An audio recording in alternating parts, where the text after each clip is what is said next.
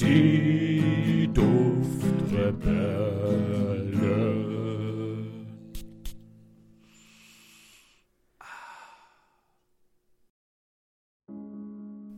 Das 18. Jahrhundert in London. Ein kleiner Abendspaziergang über die zerklüfteten Straßen, deren Schlaglöcher getränkt sind von tausenden kleinen Pfützen, in die gerne gesprungen oder gefallen wird. Ich, der Emporkömmling eines mittellosen Vaters und einer Dirne, habe nur die eine Flucht in meinem tristlosen und erbärmlichen Leben. Gin. Mit ein paar Pennies in meinen Fäustlingen festgekrallt, als ob sie meine Kinder wären, hechte ich nach getaner Arbeit direkt in meine favorisierte Taverne. Die Tür schlägt auf, mein Atem stockt für den Bruchteil einer Sekunde. Rauch, Alkohol, Schweiß, ein Hauch tierisches, vergraben unter dem hölzernen Fußboden, der schon viele dreckige Stiefel und kalte Winter erlebt hat.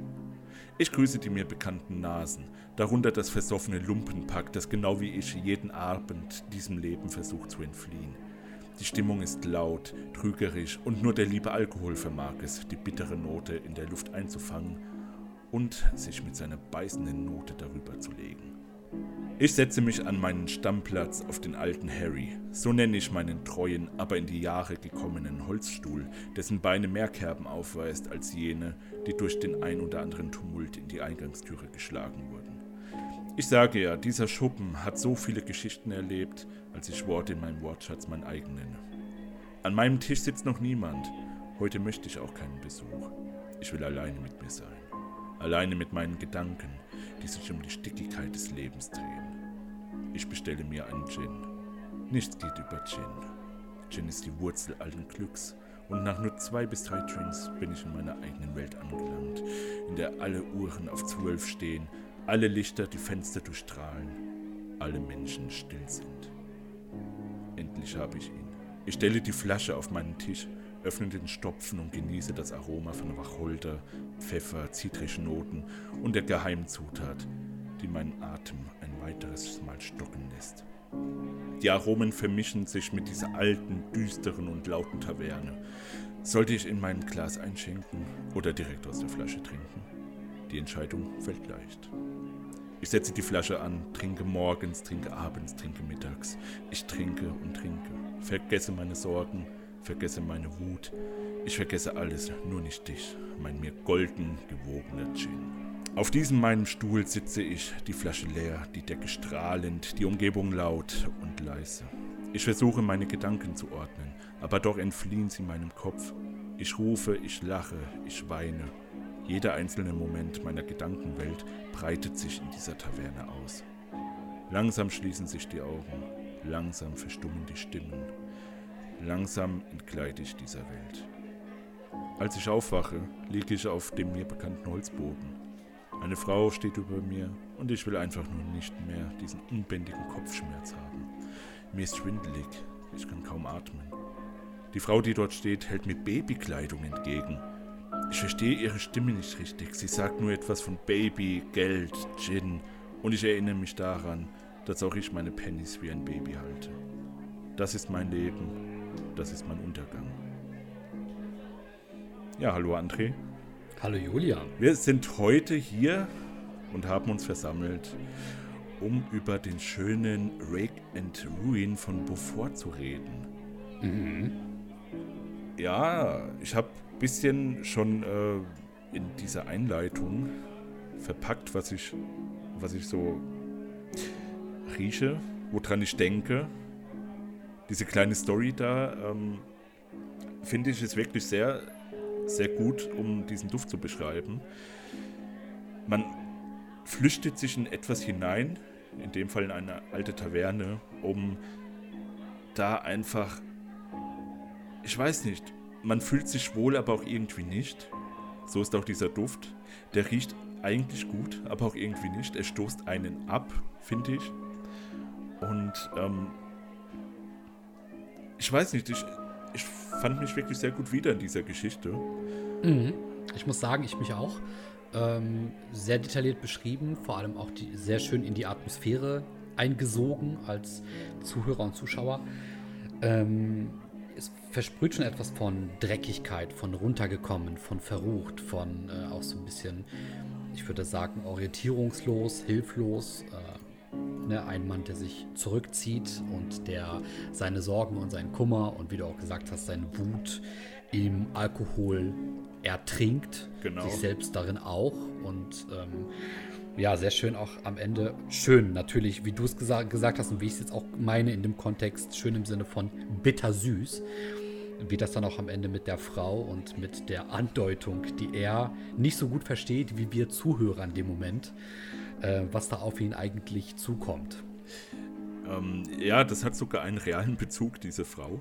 Das dachte ich mir nämlich. Vermutlich auch der Mann und die Umgebung. Äh, nee, das, das, das nicht. Also nicht, dass ich wüsste. Aber äh, diese Frau, die hat wirklich, jetzt halte ich fest, die hat ihre äh, Tochter umgebracht, sie ausgezogen, dann vergraben, um mit diesem Geld, was sie für diese Babykleidung bekommt, um das für Gin auszugeben. Wow. Sie, äh, wahre Begebenheit, sagst du? Genau, genau. Und zwar äh, in welchem Land, zu welcher Zeit? Ja, wir befinden uns in Großbritannien. Ähm, da gab es auch im 18. Jahrhundert diese Gin-Krise oder mhm. Gin-Epidemie. Ja. Das war halt der Fall, weil der Gin da so günstig war und jeder diesen Fusel machen konnte, wie er wollte und das wurde einfach verkauft und äh, wie gesagt, da gab es halt noch keine Regulierung so richtig und deswegen hat jeder das Teil für, für einen billigen Penny bekommen und konnte sich direkt wegschießen dann nach zwei, drei Drinks. Ja, ja. Ähm, und deswegen, das hat dann halt fast jeder da gemacht und das hat halt ziemlich krasse Ausmaße angenommen.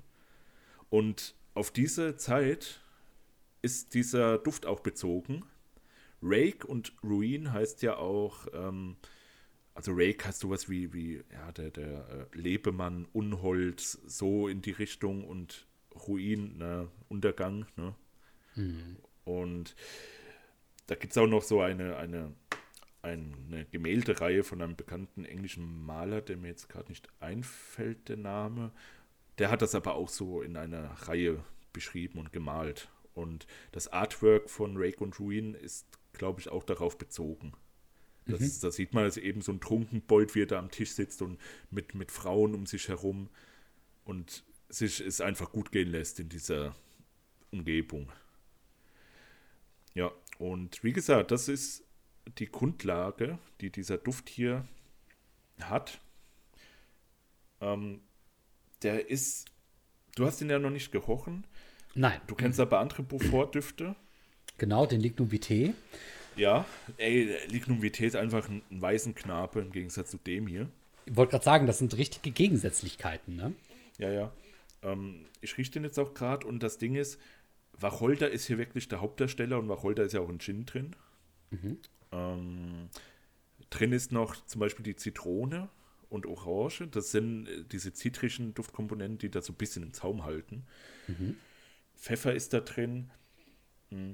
Dann noch diese trockenen Hölzer, die auch diesen, diesen Fußboden da so abbilden sollen von so einer Taverne. Ja, diese, diese Hölzer, die sind halt auch sehr präsent in diesem Duft. Und vor allem ist der halt sehr, sehr rauchig. Der ist so krass rauchig, dass der wirklich, wie gesagt, der ist schon ein bisschen abstoßend, muss ich sagen. Hm. Der ist, der ist stickig, der ist irgendwie stickig. Also wenn du, der stockt auch so ein bisschen der Atem, wenn du das Teil riechst. Hm. Und wie gesagt, Wacholder ist hier wirklich am präsentesten. Ähm, aber ich, ich bin auch kein Fan von Gin. Also ich trinke ja sowieso eigentlich keinen Alkohol, aber Gin habe ich schon mal probiert. Äh, nee, war nichts für mich. Und der Duft an sich, muss ich sagen, ich habe den auch genommen, weil ich den sehr interessant finde. Aber nicht unbedingt gut. Das ist ja, äh, da, da, da differenziere ich ja auch immer, ob ein Duft jetzt interessant ist oder gut ist. Mhm. Er muss mir nicht gefallen, um gut zu sein, äh, nee, um interessant zu sein und andersherum wenn, wenn, mir ein Duft gefällt, das ist ja meistens bei den Mainstream-Düften von Chanel und so weiter, die riechen halt gut. Ich weiß, dass die gut riechen, aber die sind nicht interessant. Und deswegen ja, ja. will ich die auch nicht weiter irgendwie besitzen oder, oder, oder sprühen oder sowas. Ja, du bist ja auch ein absoluter Vertreter des Konzeptduftes. Genau. Und äh, Konzepte sind ja nicht immer positiv und gut. Ne? Konzepte, ja. wie in diesem Beispiel, sind ja auch manchmal handeln mehr vom Untergang als vom Aufstieg. Und ähm, deswegen finde ich Rake und Ruin auch sehr interessant in dem Kontext, dass es so die, die schmutzige Kehrseite unserer Gesellschaft auch rückwirkend bezogen in der Vergangenheit darstellt. Mhm. Und äh, wie du es beschrieben hast, all diese, mh, all diese ähm, einzelnen Komponenten, die in der Geschichte zusammenkommen, die tun ja dieses komplette Beispiel sehr gut darstellen. Und da findet man sich sehr stark wieder, ja. Ja, und ich äh, habe jetzt den Namen auch gefunden von einem Maler, der heißt William Hogarth. Mhm. Der war sehr, sehr bekannt und auch sehr sozialkritisch anscheinend in seiner Malerei. Und wenn man in eine Galerie, eine Ausstellung von dem gehen würde und diesen Duft hier trägt, das würde so gut passen. Das wird perfekt passen einfach. Boah, das glaube ich. Hm. Nee, also das wirklich, das ist hier der, der äh, überragende Beweis eines Konzeptduftes der Rake und Ruin. ja. Der, der will nicht gefallen, der will einfach nur das abbilden, was damals halt los war in dieser mhm. Zeit. Auch vielleicht mit einem Hauch Kritik. Ähm, eben weil es halt so abstoßend ist, teilweise. Ja, ja. Ja, aber wirklich, wirklich extrem interessanter Duft. Würde ich, würde ich jedem empfehlen, eine Probe mal mitzunehmen. Mhm. Den kompletten Duft vielleicht nicht. Also tragbar ist er an, an sehr wenigen Stellen im Leben, würde ich mal behaupten. Äh, vielleicht, wenn man, wenn man Alkoholiker ist, ich weiß es nicht. Oh je. Ja. Wie empfindest du denn den äh, Flakon und die OVP? Also der Flakon ist wie immer ja, so schön rechteckig gehalten. Ähm, so ein bisschen wie The One sieht der Flakon aus von der, von der von der Kantigkeit her. Mhm. Und ja, typische Beaufort-Design halt mit einem Holzdeckel, der ist wirklich das Highlight, finde ich, bei diesen Flakons. Und wie gesagt, das, ähm, da ist so ein X drauf. Ähm, kann man auch wieder rein interpretieren, was man möchte. So, dass der gezeichnet ist vielleicht oder so, oder dass der wegrationalisiert werden soll, dieser äh, Protagonist, der da auch auf in dem äh, Cover zu sehen ist, das mhm. innerhalb der Box drin ist. Hm, ja, also es passt alles von vorne bis hinten, finde ich, in, bei diesem Konzeptduft. Muss ich schon sagen, eine wirklich sehr, sehr schöne Arbeit wurde da gemacht.